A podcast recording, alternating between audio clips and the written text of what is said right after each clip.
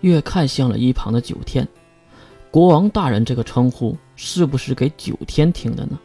毕竟血骨可不是懂规矩的家伙。知道我是国王大人就好。有件事儿还想和你说呢。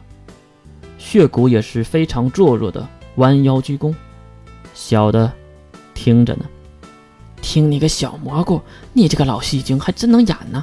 去把那个金龙头那狗东西给我叫来。好的。血骨无奈的冷笑一下后，瞥一眼身边的九天，然后走向了远处。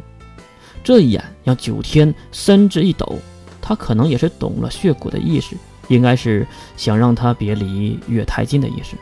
九天当然理解了，直接回头行礼。呃，我我我还有工作，就先告退了。女王大人，月摆摆手。目送九天，看到两人都离开，一旁的关灵有些不解地问道：“找金先生，我就可以呀，为什么要让雪谷大人去啊？”月则是回头看向呆萌的关灵：“让血谷再待一会儿，就得吃了九天的。我可不想看到内部有矛盾。”啊，是这个原因啊？至于金龙透，很快也是跟着血骨返程回来，看到九天已经离开。血骨脸上也是露出了笑颜。见过使者大人，金龙头当然要行礼。他是个不做作都难受的家伙。行了，你起来吧。金龙头站起身，并斜眼看向月的肋下。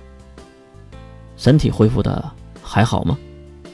月竟然撩起了轻薄的衣服，露出了洁白的肋下，当然还有那个半圆形的物体也映入了眼帘。你看呢？金龙头点点头，融合的越来越好了。真不知道这个家伙是怎么看出来的，不就是露出了白皙的皮肤和某个胸吗？小主，要不要坐着？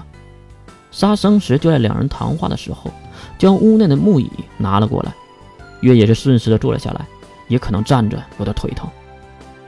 各国都有什么情报？抖了抖裙摆。让自己坐得更舒服。回使者大人，我已经办得很好了，想来的快来了，不想来的也让我动之以情的请来了。哦，月显眼的表情怎么看都不像一个少女，就像你宿舍中的师长听说你要带飞的时候的表情。怎么了，使者大人？月冷笑了一声。就你还动之以情，你是不是又将人家的亲人给埋了呀？月当然是开玩笑，可是看到那金龙透的尴尬表情时，我操，不是吧？金龙透急忙行礼：“使者大人，我只是埋了一部分，不少的人是丢入海里喂鱼了，所以我没有那么残忍的。”哈哈，金龙套的说话方式，就算是身后的关灵。都没能完全的接受。好，你办得好就行，方法什么的是你的自由。对了，你的眼睛伤到了吗？怎么转来转去的？月刚才就发现了金龙透的眼神有着飘忽不定的感觉，而金龙透的出乎意料的回答却是：“呃，不穿内裤会着凉的哟，我亲爱的国王大人。”啊？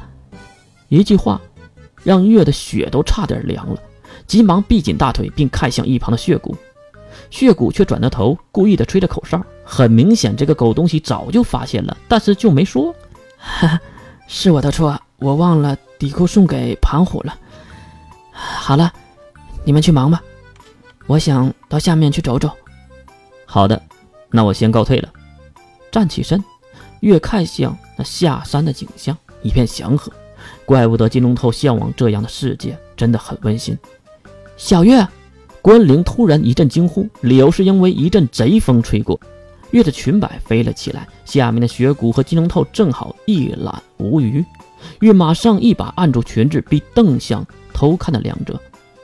哈，是的，大人，小的还有重要的事要做，所以这就先退下了。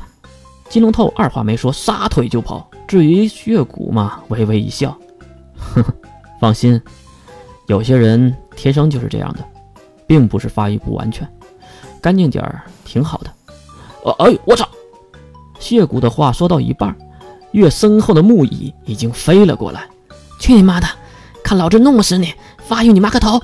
至于血骨，当然顺滑的躲了过去。不过看到关灵都会拉不住的月，也是回头一溜烟的跑掉了。